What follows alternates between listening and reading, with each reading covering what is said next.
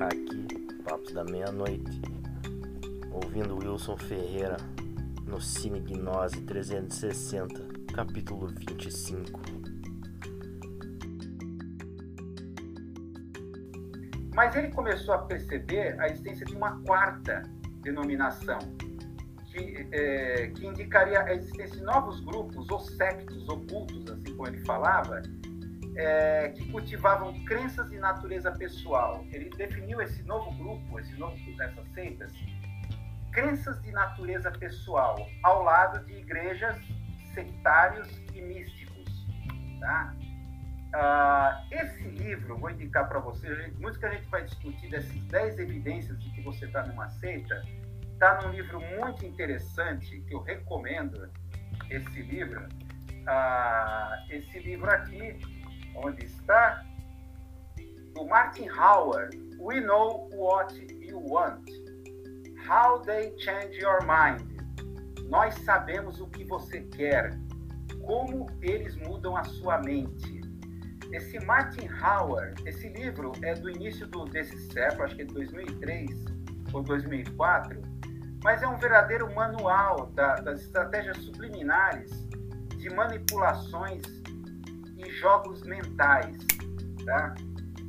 Você pode ver aqui no índice, uh, uh, aqui no índice do livro, né, que é interessante, a zona de varejo, supermercados, showrooms, shopping centers, até uma coisa que a gente discutiu numa live passada, que é o, o efeito Gruen Transfer, o efeito Gruen, arquitetura subliminar, tá? em eventos como concertos musicais, encontros de massa, é, estádios esportivos, mídia, televisão, a, a zona pessoal, então amizades, influências, e entra a questão aqui das seitas, dos cultos.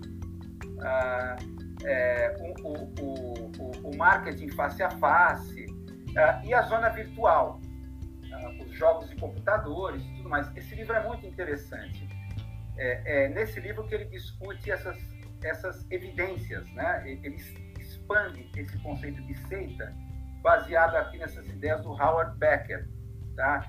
É interessante o Howard Becker, vamos voltar um pouco mais para ele. Ele fala que na verdade essa, essa, essas, essas novas seitas de que ele define de crenças de natureza pessoal surge a partir de um fenômeno praticamente ao início da literatura de autoajuda, o, o autor Dale Carnegie, aquele livro famoso, Como Fazer Amigos e Influenciar Pessoas. Como Fazer Amigos e Influenciar Pessoas. É um livro de 1936, tá? É, é um livro que mistura elementos de espaços de psicologia, de psicanálise. Vai ser assim um modelo para coisas assim como cientologia, que vai surgir depois, mas ele baseia nessa ideia da motivação, técnicas motivacionais, tá? Ah, como fazer amigos e influenciar pessoas. É, é, é, é, isso vai ser a base, depois de coisas, dentro desse conceito de motivação, é, como já falei de cientologia, é, neurolinguística, e desenvolvimento mais no campo acadêmico das neurociências, mas essa questão da motivação uh, dentro de organizações entra aí a questão da cultura organizacional e cultura corporativa. E como ela aos poucos ela vai começando a ficar muito parecida com seitas místicas, seitas religiosas, o mundo corporativo, tá? É, é, é, é, é interessante, os mundos corporativos eles começam a ser cada vez mais é, é, ocupados com essa coisa de vestir a camisa da empresa líderes visionários, munidos da sua, dos, dos seus dos seus, dos seus slides de PowerPoint e duas, de suas planilhas Excel, são visionários que surgem com um novo milagre, uma nova onda, uma nova tendência organizacional para empresas. Reengenharia, o que seja. A nova onda do, do ano ou do período da década é, hoje a coisa de se reinventar, se superar e tudo isso surge como uma espécie de teologia corporativa. que é sintetizada em coisas como que até hoje eu nunca entendi: missão, visão, conceitos que estão muito, que hoje a cultura organizacional corporativa começa a adotar, visão, missão, são conceitos místicos, religiosos, que começam a se adequar a, a seitas aqui, conforme descritas aqui por esse pesquisador aqui, o Howard Becker. Tá? É, essas dez evidências, vamos agora ver com muito cuidado isso daqui, essas dez evidências seriam essas. essas é, você pode criar uma espécie de ceitômetro. Ceitômetro. Será que a organização que eu estou atinge essas 10, esses 10 quesitos colocados tanto pelo Howard Becker, nosso autor aqui, o Howard Becker, quanto o Martin Howard. Esse Martin Howard, nesse livro que eu citei, uh, ele trabalhou nessa área em, em, empresas de, vamos dizer assim, de marketing subliminar, uh, esse Martin Hauer, tanto que usam, por exemplo, músicas, é, músicas que são tocadas em lojas de departamentos para fazer as pessoas comprarem mais. É bem interessante que ele descreve como um cara que veio desse, dessa área, ele é egresso dessa área, ele coloca nesse livro todas as técnicas, né? E de uma forma muito didática, quase como um manual, tá? Ele é visualmente muito rico. Esse livro aqui, vamos voltar aqui para nós vamos falar sobre essa. Esse livro aqui, o No What Want, eu achei na Livraria Cultura, na Livraria Cultura aqui em São Paulo, tá? Não faz tanto tempo assim. Eu achei na Livraria Cultura, dá para encomendar, mas acho que é um livro assim obrigatório para quem se interessa nessa área de mídia, comunicação. É um livro obrigatório pelo seu incrível didatismo, né? Pois bem, é, esses autores aqui que eu citei, eles colocam esses, essas 10, 10 características. A primeira delas e mais óbvias, óbvia é o exclusivismo. É, o culto, vamos dizer assim, aceita, projeta a percepção de que suas ideias são, são o único caminho. Esse é o todo visionário, ele vai colocar que o meu caminho é o único. Olha, a, a reengenharia é o único caminho possível assim como vai se colocar esse realismo capitalista do neoliberalismo, o capitalismo é o único caminho que existe. É, o grupo é o único caminho para alcançar a iluminação, a verdade, a riqueza. O, a ideia de exclusivismo é colocar o nós contra eles. Tá? Esse nós contra eles, claro, é bem amplo, desde torcida de futebol. Uma torcida de futebol pode ser considerada uma seita. Claro, esse é o primeiro, uh, primeiro critério, exclusivismo. Tá? como também no mundo corporativo e a questão competitiva, o nós contra eles. Tá? Essa é a primeira primeiro quesito. Segundo, temor e intimidação. Tá? Ah, o líder ele cultiva uma atmosfera de medo, principalmente através do que eles chamam de técnica de breaking sessions, isolamento, acusações, incentivar denúncias, acusações, isolamento de certas pessoas, tá? É, de diversas maneiras, dá para se perceber no dia a dia corporativo, como aos poucos um determinado profissional, uma determinada pessoa vai aos poucos sendo isolada. Quando eu falo mundo corporativo, é também o mundo acadêmico, universitário, até na experiência em universidade você percebe em dados momentos principalmente quando o, o, a universidade brasileira, a universidade privada né, brasileira, está é, é tá sendo estão é, é, criando grandes grupos, monopólios, cada vez mais com características corporativas, é, é, vê esse tipo de situação. É, é, o segundo critério, temor e intimidação. Através de técnicas de breaking sessions, você começa a isolar determinadas pessoas de uma forma muito sutil, afastá-la de determinados trabalhos e colocar em situações em que ela tenha o, menos contato possível com outras pessoas. Né? A, a, a humilhação, que a gente pode chamar de da assédio moral, né? mas ocorre de uma forma muito sutil. A bomba do amor é, é, muito interessante. Desconfie de lugares onde você é muito bem recebido. Ah, o, o Groucho Marx falava: Eu jamais entraria num clube que me aceitasse como sócio. Essa frase do Groucho Marx que acompanha a minha vida. Mas essa coisa de você é, é, você ingressa no culto, você ganha novos amigos, você é abraçado, todos querem falar com você. É, principalmente para alguém que é solitário, chegou de que é sempre a narrativa principal, chegou de uma outra cidade, conhece poucas pessoas, você de imediato você cai naquela naquela bomba do amor que é criado. Veja a técnica de recepção de novos egressos numa organização, tá? É, é feita uma programação, não sei se muitos já perceberam isso, um novo funcionário que entra numa empresa passa numa semana de recepção, tá?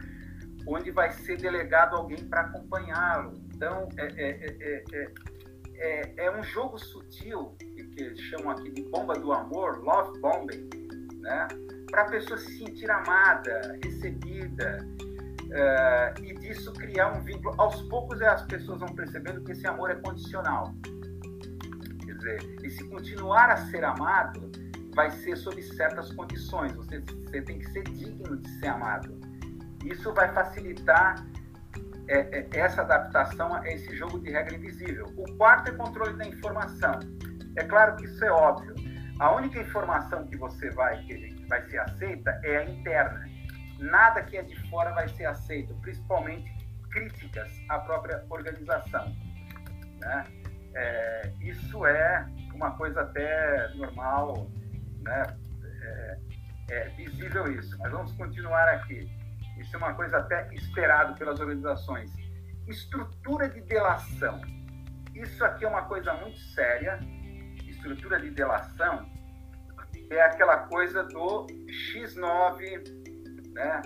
O X9 é aquele que vai dedar todo mundo, criar uma estrutura de delação. Isso é básico em qualquer seita. Isso é um dos pontos assim estruturais de uma seita. Na verdade, a delação, se você olhar na história, assim como os chineses inventaram a pólvora, também inventaram a estrutura de delação. Por incrível que pareça, na história, olha, tem um, um, um, um livro, né? nunca me esqueço aqui, do, do sociólogo Barrington Moore Jr., que era neomarxista tal, é, Barrington Moore Jr., é, que é Political Power and Social Theory. É, ele coloca o seguinte: na verdade, há quase 3 mil anos atrás, a dinastia Qin, daí vem o nome China, né? Essa famosa dinastia Qin. Ah, o chefe Shang, que era um dos.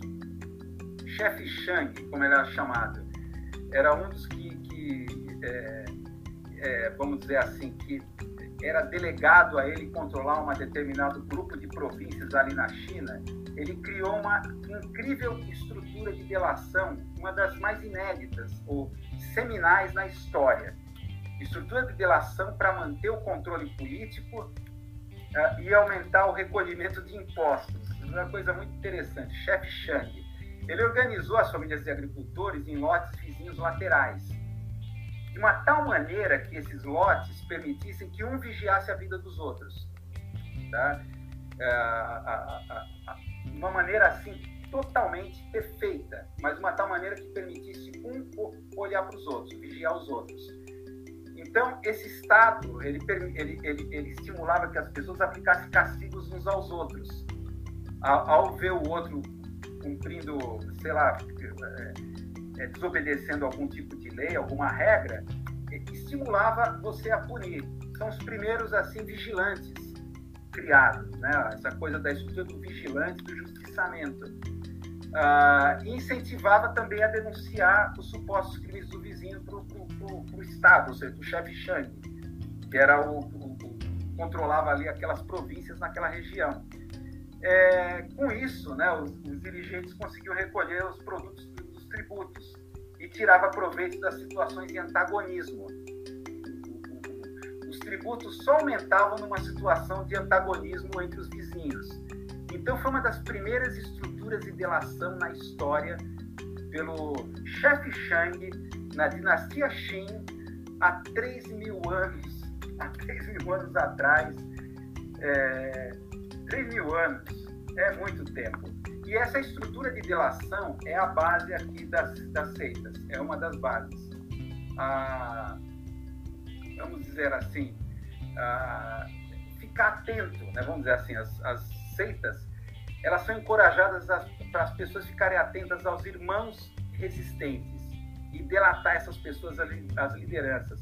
Hoje tem um nome no meio corporativo, compliance, é, é, é, é gerentes assim de ética, ah, onde acaba criando uma atmosfera persecutória de medo. Então, aquilo que está se chamando hoje ética em empresa, compliance, então tem um gerente dessa área, então aquela pessoa que, que percebeu que há um conflito de interesse, um determinado, um determinado profissional no setor, tá pra, ele está vivendo um conflito de interesses tal, ele tem que avisar o, o gerente lá de, de ética ali do setor para falar sobre esse funcionário. Né? É, isso eu já vi, isso é comum grandes organizações. Isso é, claro, é, é, implicitamente criar uma estrutura de delação. Linguagem carregada de jargões é o sexto. Então, é, é aquela coisa de criar termos, palavras assim, inescrutáveis. Quem é de fora não vai entender nada. Então, criar jargões ou palavras assim estritamente compreendida apenas entre as pessoas da seita. Você já logo fica pensando em coisas como maçonaria, uma, uma estrutura intrincada de simbolismos que só os, os iniciados vão conseguir entender. Mas, no fundo, isso cria uma chamada paralisia do pensamento. A grande mídia, ela utiliza esse tipo de estratégia, essa estratégia de jargões, como, por exemplo, para usar alguns exemplos, é, petrolão, é, gabinete do ódio. Isso são palavras, clichês, estereótipos que você não pensa muito nelas, porque parece que elas falam por si mesmas, tá? É, assim como você vai ter lemas corporativos, here for good, por exemplo, colocado como uma missão numa empresa, here for good, tá? É, então são slogans. Na verdade, é, no fundo, é o efeito de todo slogan publicitário. Ele entra com uma coisa chapada e que você não pensa exatamente naquilo, porque a coisa parece ser evidente por si mesmo. Então, essa criação de jargões, ou em termos, né? É, muitas vezes neologismos criados, né? Então, é, é, é, é uma outra evidência, controle do tempo isso aqui é uma outra coisa. Se a sua organização te chapa de trabalho, você não consegue mais separar a vida pessoal, vida privada com a vida do trabalho, principalmente nessa época né, de pandemia, com esses, com esses trabalhos online e, e, e, e, home office, né, como está se falando. Mas é, exatamente, é, isso faz parte do controle mental do, dos, dessas seitas ocultas, manter os membros tão ocupados com reuniões e atividades que se tornam exaustos demais para pensar sobre o seu envolvimento. Tá? É, é, as pessoas ficam tão exaustas que elas não conseguem mais pensar sobre no que elas estão fazendo. Tantas reuniões, tantas decisões, o que foi decidido tem que ser redecidido, rediscutido. É, isso faz parte do controle do tempo. Além do controle da mente, você tem que controlar o tempo das pessoas, tá? Para evitar controle do tempo que elas questionem o que está ocorrendo. Justamente pelo excesso de trabalho, atividades, compromissos, metas a cumprir e tudo mais. Lembra aquela coisa do cavalo correndo atrás da cenoura que o, que o cara mostra em cima da carroça e põe a, a, a, cenoura na, na ponta de uma, de uma vara com barbante, o, o cavalo lá querendo pegar e sem ele saber está empurrando a carroça. Controle das relações pessoais. Então, estimular ou desestimular é, encontros, amizades ou namoros ou casamentos internos. Tá? Isso tem a ver a, a dissimulação, isso é claro, né? Qual a origem dessa empresa? Tá? É, qual a origem desse líder? Essa coisa da dissimulação, ah, o, o, culto nunca contará exatamente para as pessoas no que seus líderes acreditam, suas origens, o que eles praticam, como realmente é a vida no interior do culto ou da seita. Tá? Ah, e por último, o auto-engano. O auto-engano. O que, que é essa coisa do auto-engano? Ah, exatamente esse jogo. Ah, olha, seitas nunca somos nós, é o outro.